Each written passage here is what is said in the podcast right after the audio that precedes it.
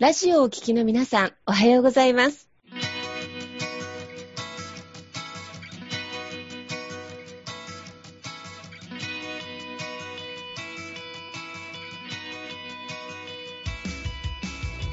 FM 那覇より毎週日曜日9時30分からお届けしております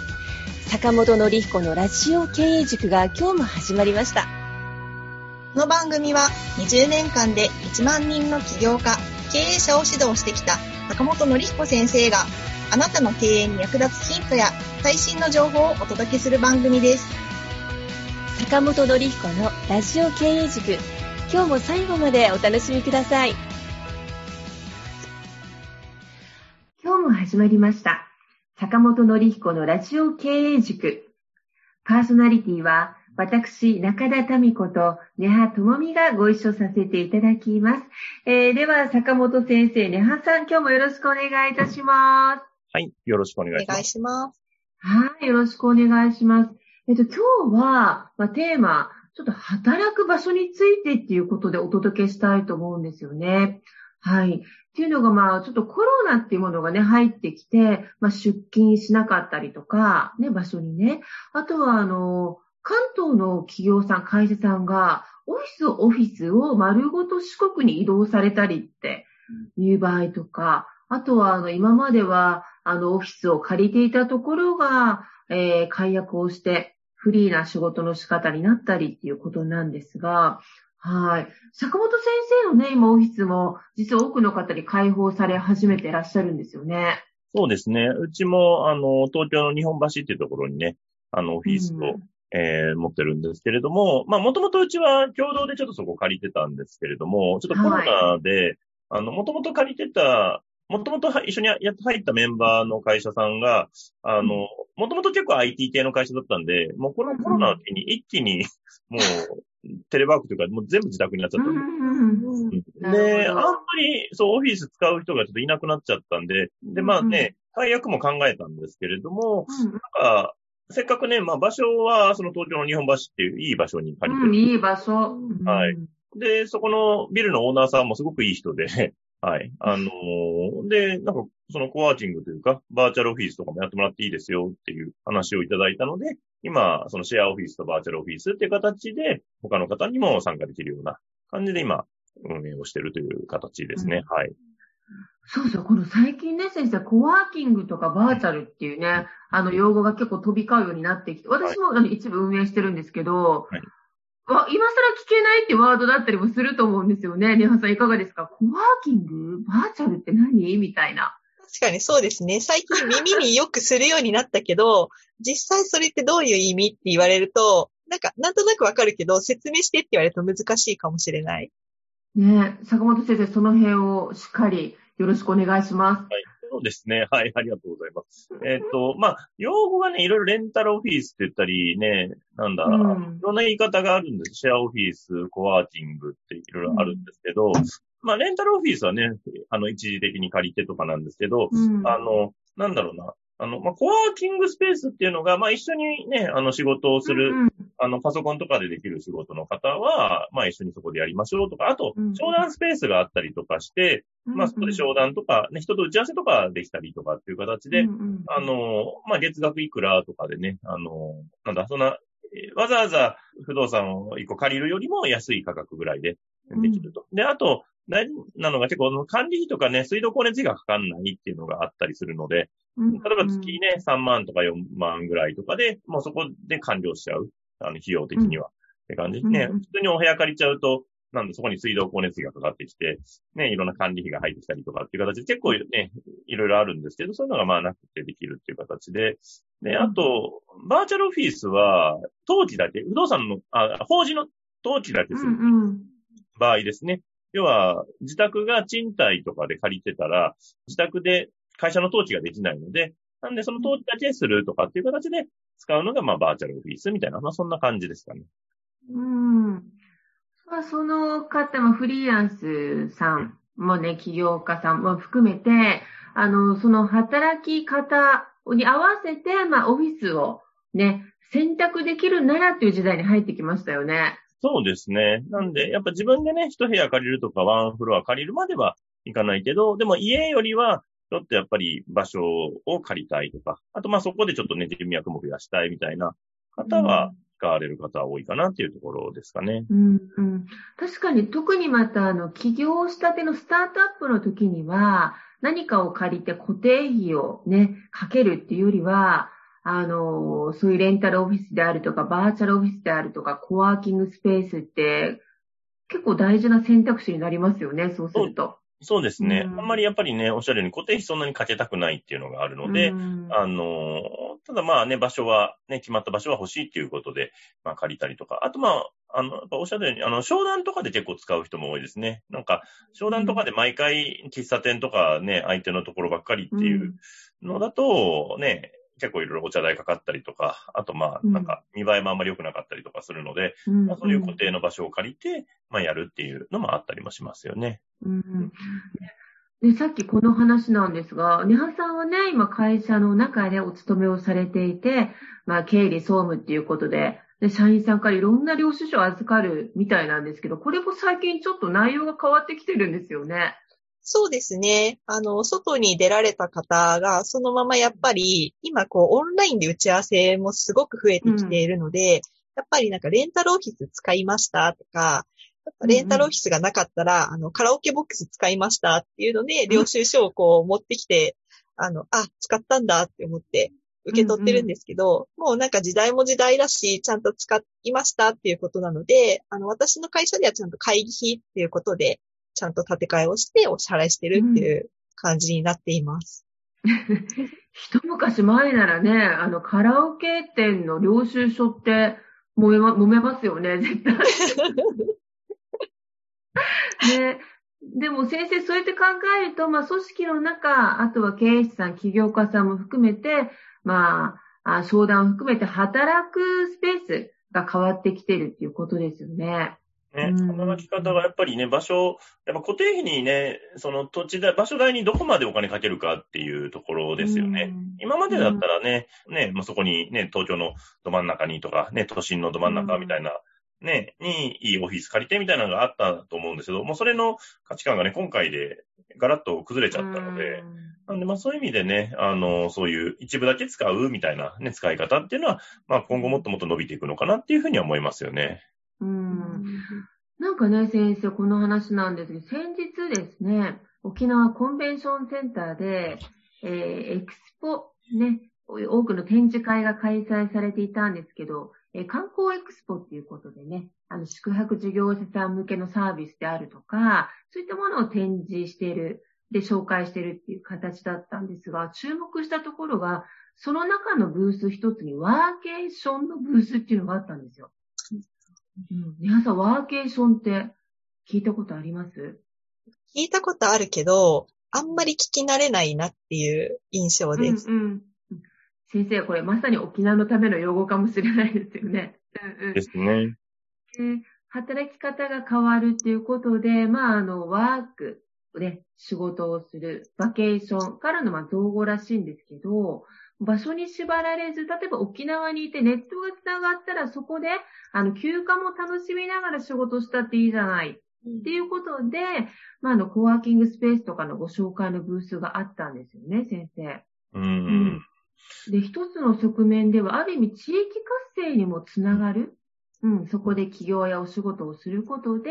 まあ、地域活性にもつながって、またね、あの、ちょっとまた、えー、柔軟な、ちょっと楽しい仕事の仕方にもつながっていくかなっていう部分だったりしたんですが。そうですね。多分今後ね、それは本当広がってくるだろうなっていうふうに思いますね。今までそういう形でね、あの、なかなかできなかったところも、なんで今はね、あの、個人とかだったらね、そういうのもできたりとかしてて、まあ実は、あの、僕の周りは結構 そういうふうに働いてる人が結構多くて、もう結構ね、まあ、それこそ沖縄にね、移住して、ね、仕事してるっていう人もいましたし、まあもう本当ね、海外に出て、マレーシアに移住したりとかって言って、結構まあネット系の特に IT 系のお仕事とかね、されてる方とかであれば、結構それでみんなやってたりとかしてたんで、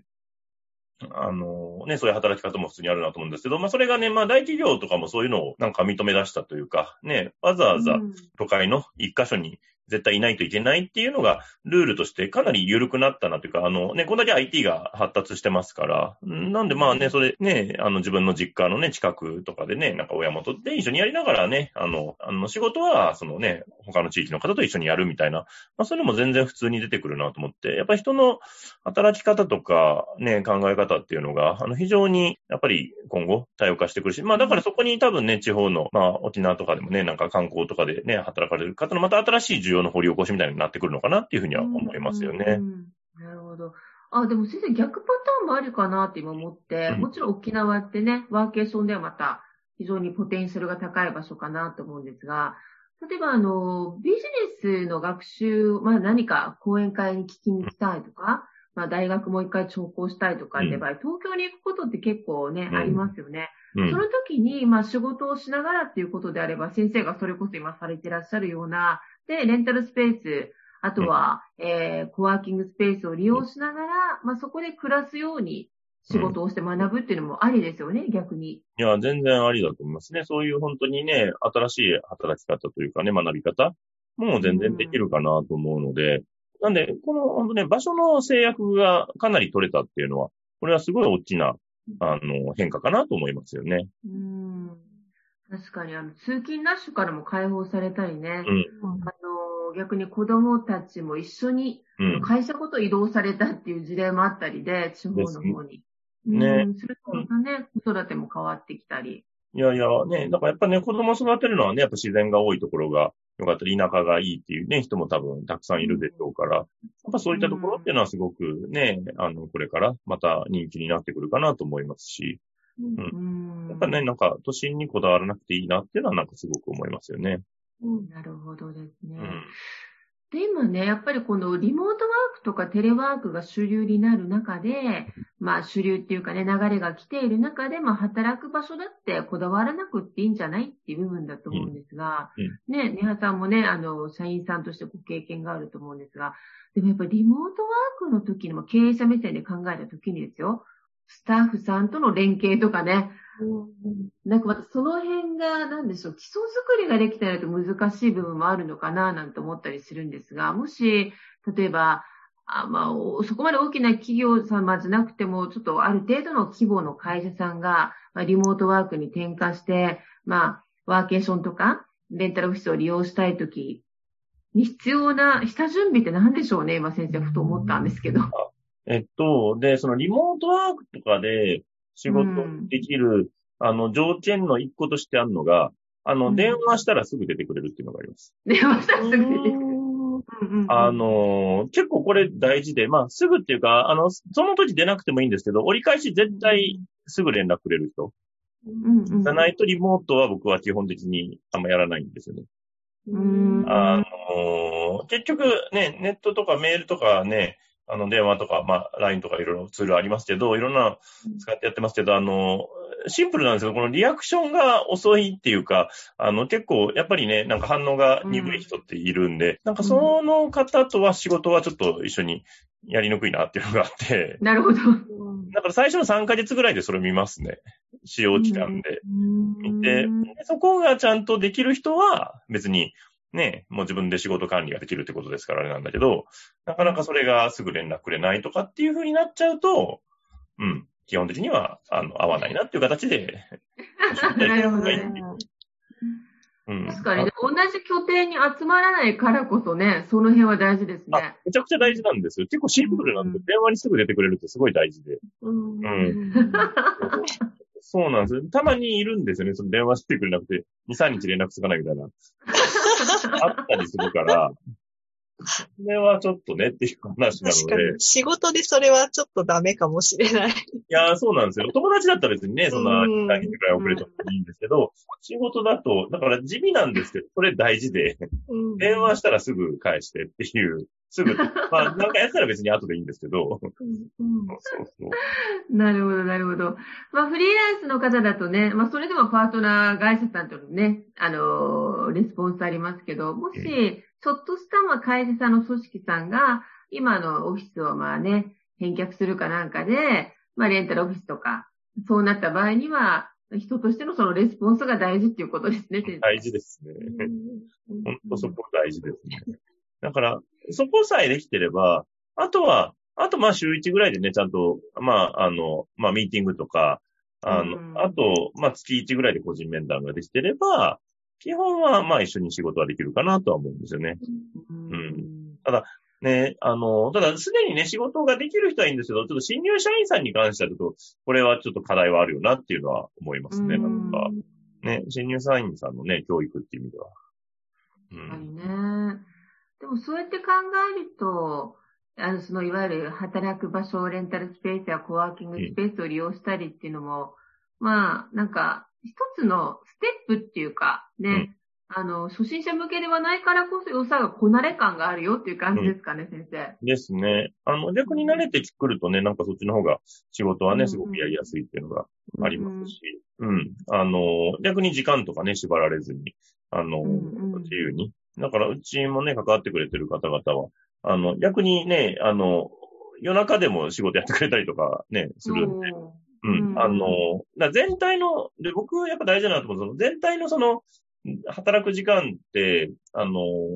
どこの時間帯が一番パフォーマンス出るかって人によって違うと思うんですよ。うん、確かに。やっぱ朝働いた方がパフォーマンスいいっていう人もいれば、深夜やった方が、パフォーマンス出るっているじゃないですか。うん、なんか、なんかやっぱその人に合わせた形で、なんか、やっ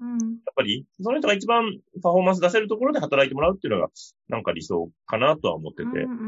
れが一番ストレスないかなっていうのは思いますよね。うんうん今、ちなみに先生が運営されてらっしゃる日本橋のオフィスって、今、どういった方がご利用されてますか、あ今はまだ、あの、ちょっとこれから本格的に募集なので、今は結構知り合いの会社の人ばっかりなんですけれど、うん、ただまあみんな。状とか規模とか。あ、でも基本的には IT 系の会社の人が多いです、うちは IT 関係で、マーケティング関係とかの仕事の会社さんが多いので、まあ基本、まあパソコンで全部完結できちゃうので、えみんなまあね、商談とかも前はそこ使ってたりもしてたです。けど、結構、まあ今ね、商談ももう Zoom でも大丈夫になっちゃったんで。あ、確かに。そう。ね、前はね、商談も Zoom だと失礼みたいなのがあったけど、今はもうそれもね、大丈夫になっちゃったから。うん。もうそれでスペースが空いたので、誰か使う人いないかなっていうので、今募集やってる形ですね。でもちょっとお聞きした話によると、もうあの、起業されて何年目かの、うん、あの、フリーランスの起業家さんが、今回法人登記を考えられてるとかっていうことで、まあ、お声かけがあったりね、あの、ご関心を持たれたりっていうことも聞いたんですけど、先生。そうですね。なんで、まあ、あの、法人なりしたりね、法人、会社作るときはね、あの、やっぱりどっかに場所、住所がないとダメなので、まあ、自分のね、自宅で持ち家とかだったら、あの、一戸建てとかだったら大丈夫なんですけれど、あの、ね、あの、マンションとかだと登記できなかったりしますんで、はい。そういう方にはね、あの、バーチャルのオフィスはすごくいいかなとは思いますね。はい。今日は秘書箱をそこに設けるっていう感じのイメージですかね、まあそんな感じですね。はい。まあ郵便がしたらね、お預かりしてみたいな感じなので。まあ、あの、まあこの辺は多分、まあでも、あの、今すごいね、東京でも増えてるなとは思うので、うん。うん。ね。中田さんもね、なんか、あの、今、そういう貸しスペースというか、はい、コワーキング。そうなんですよ。その辺はど、どんな感じですか？どんなというか、はい。本当にレンタルスペースで、それも何でしょう。私のオフィスって、私のうちの会社は、まあ、共同体制って言って、いろんなプロジェクトごとに組む、あの、メンバーが違うので、うん、まあ、打ち合わせとか結構するんですけど、使わない時間も結構あるんですね、オフィスを。うんなので、その一部を、あの、開放して、えー、結構多くの方とかリピーターさんにご利用いただいてはいますね。うん、うん。そうそう。ただ、バーチャルオフィスとかではなくて、本当いろんな方がご利用されて、で、聞いたら、やはりあの、外で面談するとうるさかったりとか、はい、あと、公共のレンタルスペースあるんだけれども、うん、営利目的がダメだったり、はいはい、法人登記ってないとダメっていうケースが多かったりっていうことで、はいはい、あの、いろいろお問い合わせはいただいてます。気持ちよく使っていただければ嬉しいなぁなんて思ってますけれどもね。え、今どういうところが利用者さん、業種としてはあったりするんですか？今はですね、あの、フリーランスの方が、あの、そのクライアント向けの勉強会とか、はいはい、うんうんうん、相談とか、はい、あと意外なところで、ああの、大手さんが、あの、社員の採用面接の場所として使っていただいたりとかですね。うん。あと、スクールを運営されてらっしゃるところが定期でお借りになっていたりとか、うん、あと、この間面白かったのはですね、えっ、ー、と、そう、あ、あ、これは最近増えてくるなと思ったんです。オンラインの面談とか勉強会のために、そう、1時間か1時間半借りられるとか、うん、あなんか状況が変わってきたな。ただ少人数制になりましたね。うん、ソーシャルディスタンスから。うん、なので、お貸しするときはコロナ対策万全で、あのー、消毒もしてお渡ししてるっていう心遣いはさせていただいてます。はい。やっぱね、場所のそういう使い方っていうのがやっぱり今までとちょっとやっぱ変わってきてますよね、なんかね。そうそう。前は一人で借りられる方とほとんどいらっしゃらなかったんですけど、ね、うんうんうんあと定期借りとか増えてきてます。あと、女性のフリーランスの方が、お名刺に自分の自宅の名刺だと、なんかやっぱりその治安上不安だっていうことで、うん、一部あの、バーチャルでお借りになってらっしゃる方もいらっしゃったり。そうですね。やっぱ女性はね、あの、どうしてもね、なんか、個人でね、自宅をね、名刺に載せるのがちょっとやっぱ不安な方はやっぱいますから、ね、でバーチャル使ったりとかよくありますよね。うん。ね、なので、その辺の柔軟性があるので、まずはそういったところを地域で探してみるっていうのもね、先生一つの企業や、ね、そういう一つのまあ、環境整備とか企業の準備かもしれないですね。そうですね。あの、すごくそういうね、あの、今、だからやりやすくなってますよね。前だと本当にいろいろ制約が多かったのがね、うん、なんかそういうケースもね、なんか、あの、安く借りられたりとか、ね、うまく使えば、あの、うん、ね、校長のところがあったりとか、まあ民間でもね、いろいろいいところがあったりするんで、うん、ね、そういうのが幅が広がりますし、あと逆にそういうところ向けにね、不動産貸していくとかっていうのも、まあ一つビジネスモデルとしてはまた出てくるのかなっていうのは思いますよね。うんうん、そうですね。ネハさん、まあ、将来的にもしネハさんがね、あの、起業家さんや経営者を目指されるときって、どういった場所で仕事をされたいとかって夢ってありますか？あ、でもさっき言ってたみたいに、なんか場所を選ばないっていうか、うん、自分の身があれば、どこにいても仕事ができるって結構理想だなと思っていて、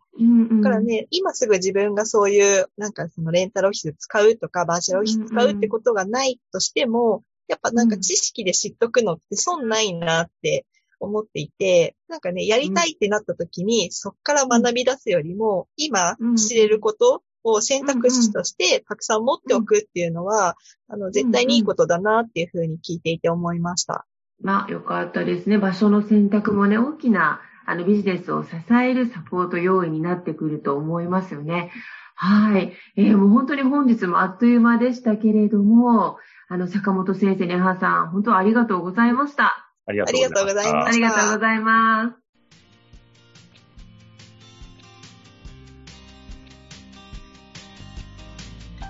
この番組では企業や経営についてのご質問を募集しております。こんなことで悩んでいます。こんな場合はどうしたらいいの？などなどご質問がありましたら、ぜひ番組宛てに送ってくださいね。はい。えー、質問の宛先は立志財団のホームページよりお問い合わせの欄からご質問ください。えその時には、ラジオ経営塾についてとお書きください。また、ツイッターでも質問を受け付けております。ハッシュタグ、ラジオ経営塾をつけて投稿してくださいね。この番組は沖縄の起業家や経営者のビジネスの成功に役立つ内容をご紹介しております。また来週日曜日9時30分よりラジオ経営塾でお会いしましょう。皆様楽しい日曜日をお過ごしください。